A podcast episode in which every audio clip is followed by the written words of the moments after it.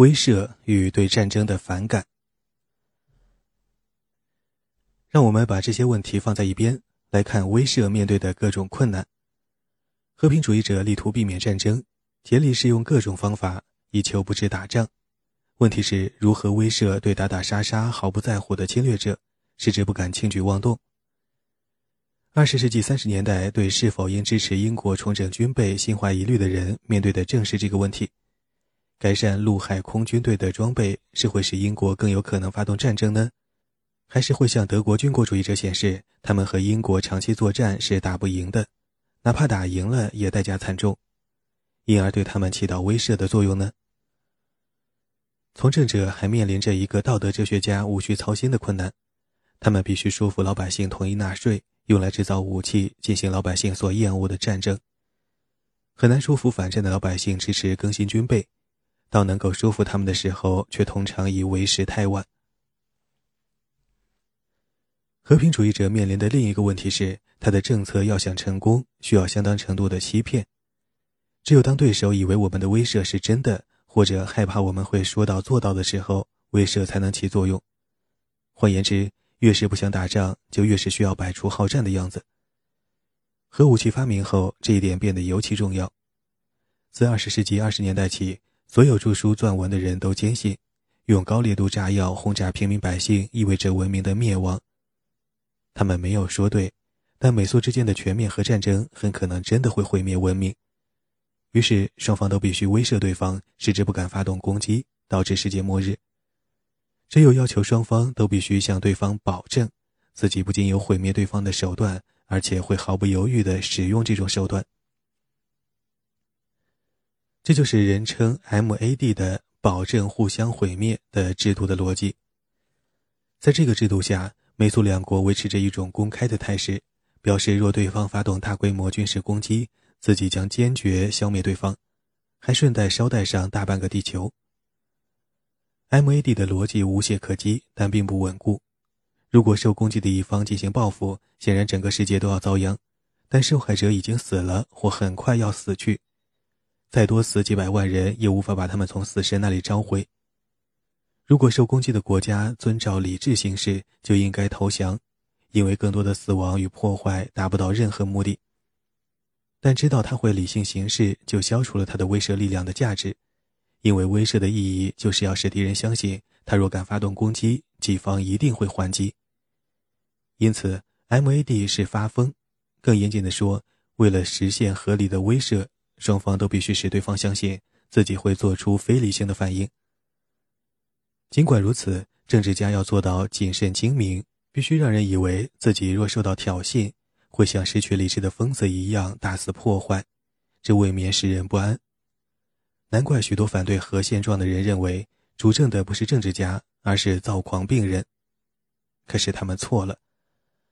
深谙此中道理的理查德·尼克松说：“他希望北越的人能够相信他是彻头彻尾的疯子，也就是说，他为了迫使敌人坐下来谈判，会毫不犹豫地把金边化为废墟。”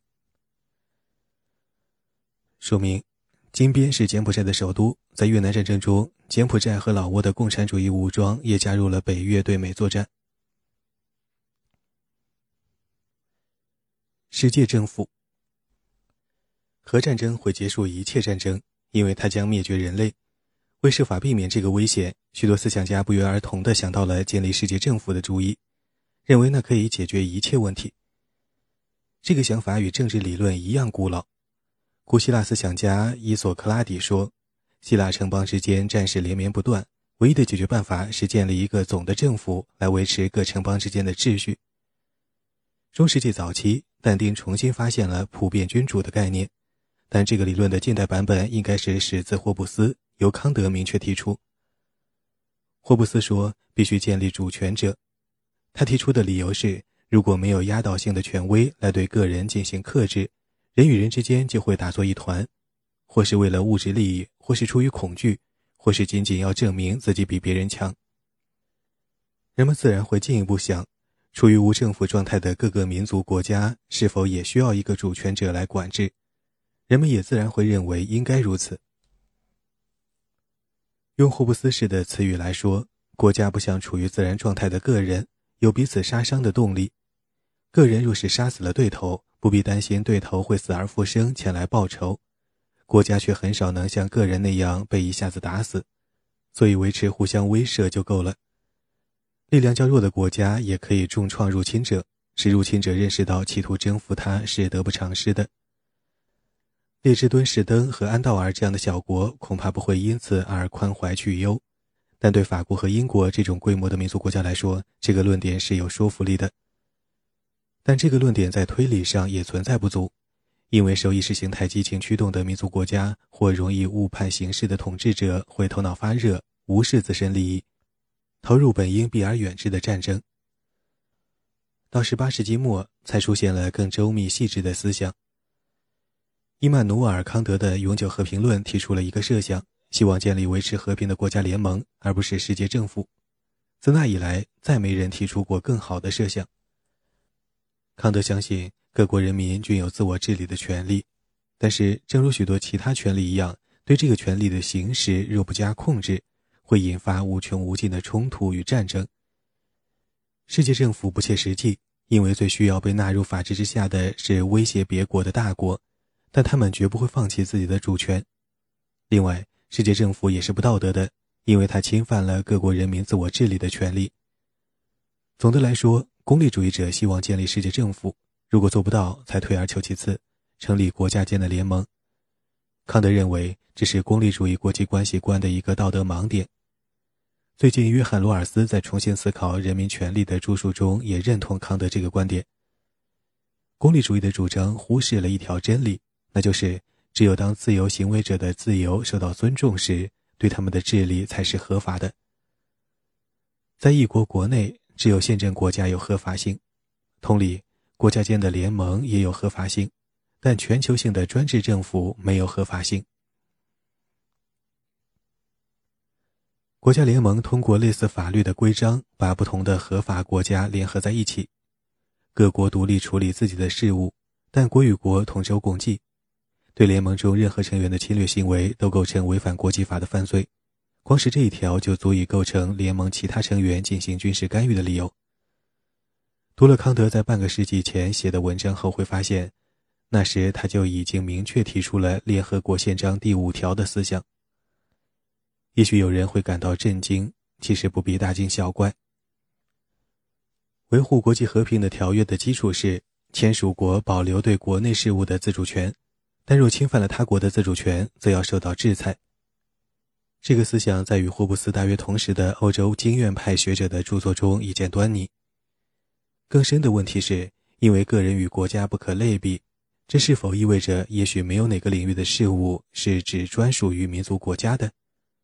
一个不是声张的屠杀国内犹太人的国家，也许没有攻击邻国，但别国不应对他这种行为听之任之。许多事情，即使其他国家认为不合适，一个国家仍然可以合法的去做。但种族灭绝不在此列。康德和罗尔斯都对这样的可能性有所警惕。康德坚持说，国家联盟的成员必须是真正的合法共和国；罗尔斯则要求国家和个人一样应行为有序。联合国宪章没有这样的要求。许多批评家，包括我自己，都认为他对国家主权的不可侵犯性做出的让步太大了。人道主义干预。人类目前来到了一个节点，现代世界并未因经济全球化而战云压顶。中东和其他地区的民族主义与宗教狂热的结合，造成了焦虑、恐惧和经济损失，却不会引发大战。在世界的某些地方，拥核国家之间可能会发生战争。迄今，印度与巴基斯坦时有低烈度、有控制的小型冲突。但是，朝鲜可能误判对韩国施压的后果，印巴两国也可能犯下致命的错误。这类情况不会引发全球灾难，但在当地会造成无以名状的惨烈。苏联解体后，美苏两强相争造成人类毁灭的危险随之消失，建立世界政府的呼声也平复下去。但两个问题依然存在。第一个是要求对侵犯本国公民人权或无法维持公民起码的安全与福利的国家进行干预的压力日益增大。第二个是环境退化可能成为推动建立某种超越以集体安全为核心的联合国的国际政府的力量。这是个全新的问题，在过去两千年间的政治思想中完全没有提及。尽管地方性的环境退化在人类历史上一直存在，人道主义干预的压力是自个人与国家间深刻的不可类比性。如果一个人没有别人靠他养活，就应当允许他鲁莽行事，只要不伤害邻居。但是，一个国家不可能在自己的私人领域内鲁莽行事而不会侵犯到别人的权利，因为他没有私人领域可言。国家是一套机构制度。对领土有管辖权，它的合法性和得到公民服从的权利，全靠他对公民福利的保护和促进。在尊重人权的世界中，公民拥有相对于政府的权利，比如得到非恶意待遇的权利，包括免于酷刑和得到公平审判的权利，还有更广泛的福利权利，包括教育、卫生、社会保障方面的权利。至于如何保障这些权利，这个问题很难回答。如果同意康德关于人民有权自治的思想，就会倾向于认为，除了极端情况之外，只有当一个国家的政府发出要求后，才能为该国公民提供援助。但若是考虑到公民人数众多，并非所有公民都从同一角度看世界，就很容易觉得辜负了自己公民的国家丧失了豁免权，不再能免于不请自来的干预。这引出了一系列焦虑，不是对核浩劫的恐惧。而是合情合理的担忧，怕干预若执行不当，对所有各方都会不利，而且干预引起的愤恨还会滋生恐怖主义和非正式战争。反之，若是袖手旁观，又好似路过看到一个孩子快要溺死，却因怕下水脏了衣服而见死不救。隔于联合国宪章第五条的规定，从政者不得不提出各种欺骗性的誓词。既然第五条只允许在自卫的情况下采取军事行动，鼓吹人道主义干预的人就必须说明，失败的国家不仅伤害自己的国民，而且危及邻国。有时这种论述并不能完全服人。持反对意见的人说，不干预也许会置当地人民于水深火热之中，但他们的痛苦并不威胁别人，若企图减轻他们的痛苦，反而害大于利。这种说法同样不能完全服人。一个国家若是辜负了人民，就放弃了免受外来干预的主权权利。对于这个说法，世界上每一个政府都不能接受。要维持一支受普遍尊重、被视为世界良知的不偏不倚的国际部队也不容易，尤其是在财务上很难找到富国乐意出钱支持他，在政治上很难就哪些国家应受他监管达成一致意见，而且似乎不可能防止他陷入本来要用它来预防的腐败。在国际道德和国际实践中，人道主义干预肯定会继续是一大棘手问题。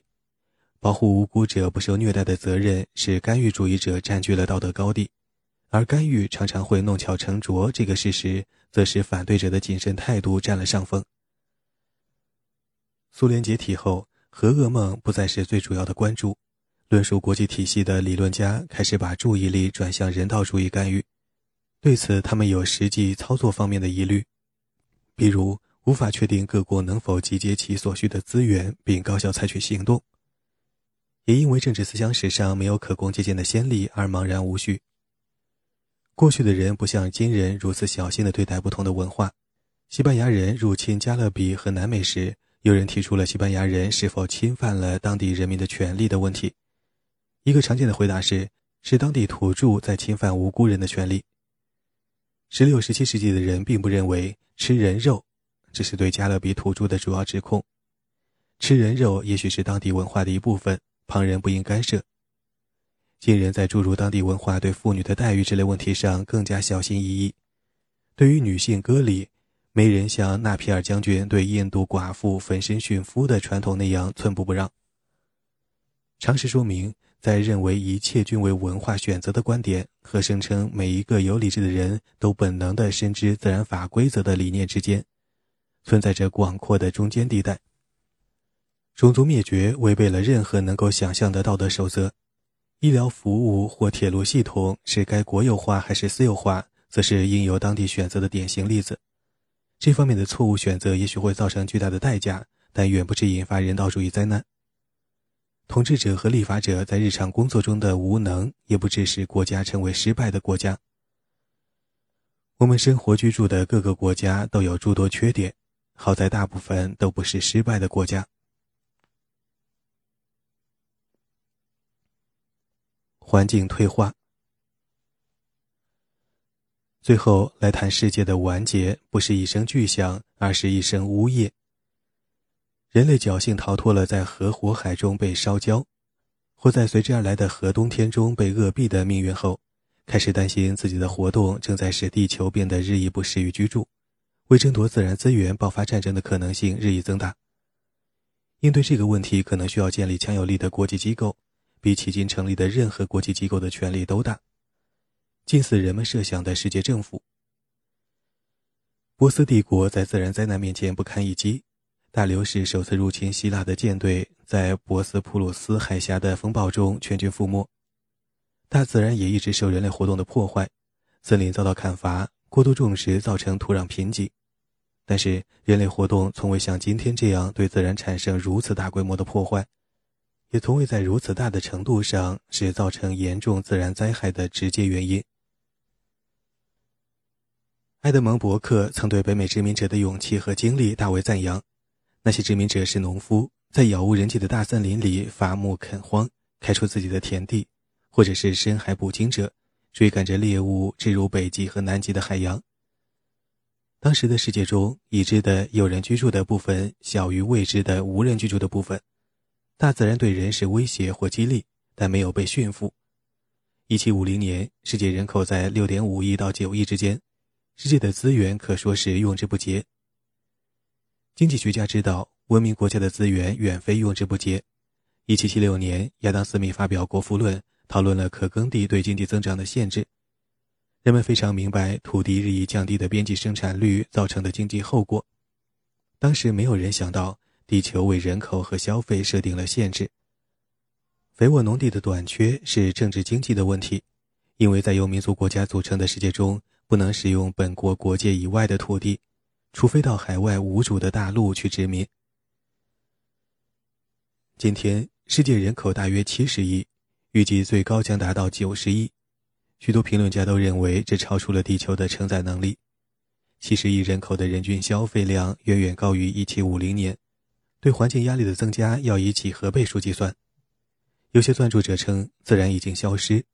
无论如何，对自然的观念已经大为改变。人不再认为自己周围的世界是神的创造，自己需要在神造的世界中安下身来，探索上帝为自己预定的使命。环境一词的含义是，人是在照顾原地，而不是在驯服荒野。这就提出了两个明显的问题。人类是否正在摧毁维系着自己生命的体系？阻止这一进程是否需要新的政治机构？对第一个问题的回答是：是的，但尚未回到不可收拾的地步。对第二个问题的回答是：不需要。看一看人口增长与技术发展相结合产生的结果，谁都会对人类对环境已经造成的，以及在今后半个世纪将继续造成的破坏感到忧心忡忡。自然资源的枯竭有双重的可怕性：一方面可能会发生饥荒和瘟疫；另一方面，对不断减少的资源的争夺日趋激烈，可能引发大规模军事冲突。完全可以想象，在中东和亚洲及非洲的一些地方，会因为争夺水源而爆发军事冲突；因石油爆发冲突更是容易想见。石油资源的浩劫会引起多方面的担忧。这种廉价而丰富的燃料和化工原材料一旦枯竭，过去一个世纪以来依赖石油的发达经济就必须重组。石油破坏环境，它和其他化石燃料一样，产生大量的烟台和二氧化碳，加剧全球暖化以及连带的自然灾害。对逐渐减少的石油供应的竞争，可能引发大规模国际冲突。世界上许多主要经济体本身缺少石油，即使有石油，也难以满足自身的经济需求。哪怕是缩小经济规模也不行。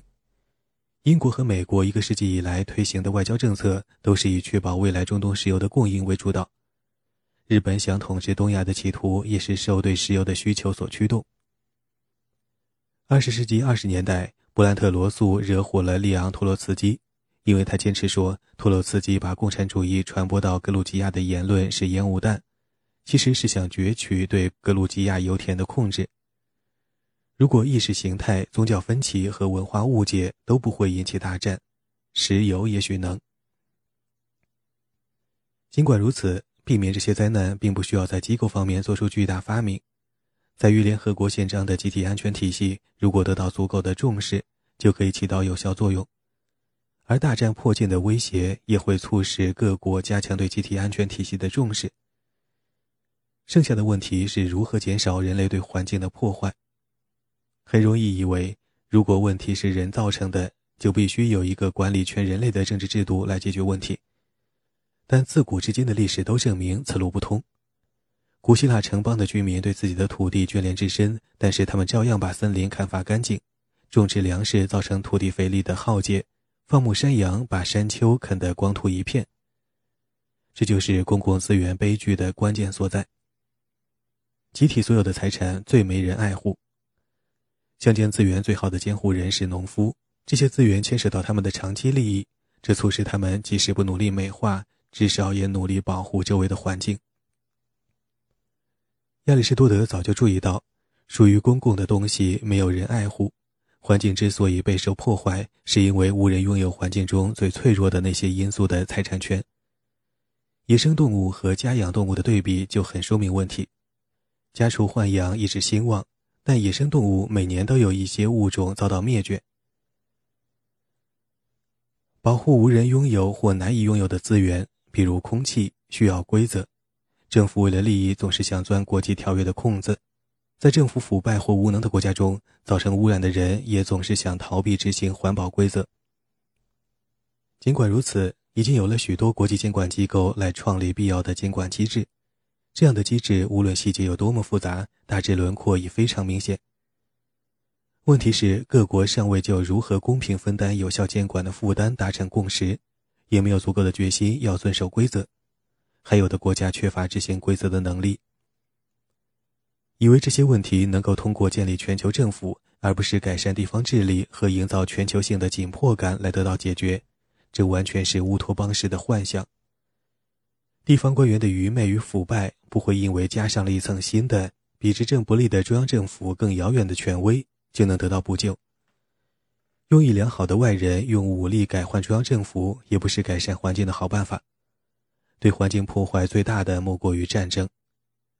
如果有什么能够拯救地球，那就是通过去除腐败和愚昧，来逐渐实现较好的治理。尽管期望不能脱离现实，但仍然可以树立雄心大志。政治理论史和关于政治理论家的著作介绍的是伟大思想家的独到理论，这可能使日常政治相比之下显得单调乏味。很少有人以柏拉图的视角看世界。如果我们运气好，就无需因霍布斯所担忧的对政治秩序的威胁而焦虑。尽管核武器的发明令我们不安地记起他关于互相威慑的逻辑的见解。马克思对工业无产阶级使命的期望是史诗，地方的停车条例则实实在在。然而，今天对政治感兴趣的人要比人口流动性与通信极为有限的古代多得多。今天，按照自己对好生活的理解过自主尊严生活的人，也比古时候多得多。今天的人既是被统治者，也是公民，虽然他们享受的大多是社会意义上而非一般政治意义上的公民权，但是能够做到这一点本身就是政治上的胜利。世界上如此之多的国家，秩序安定井然，执法公平诚实，公民生活自主，这也是政治上的胜利。今人的一些成功，靠的是前人没有的技术。我们并不比祖辈在道德上更高尚，也不是天生更聪明或更有眼光。但是，没有合适的政治框架，我们就不可能取得一九四五年之后的成就。失败的国家的悲惨命运就是明证。自我治理的艺术依然十分脆弱，自治可以被暴力或经济及环境灾难所击垮。也可以因倦怠和沉闷而变质。人也许会选择静水无波的驯顺生活，投票建立美丽新世界描绘的制度，远离政治的波澜起伏，满足于舒适的小日子。无论今后怎样，这部政治思想史至此都到了结束的时候。本书的目的是试图理解历史上一些令人着迷的伟大思想家的理论，猜测各国及各国人民的未来命运从来是徒劳的。唯一能够确知的是，未来发生的事情一定在人的意料之外。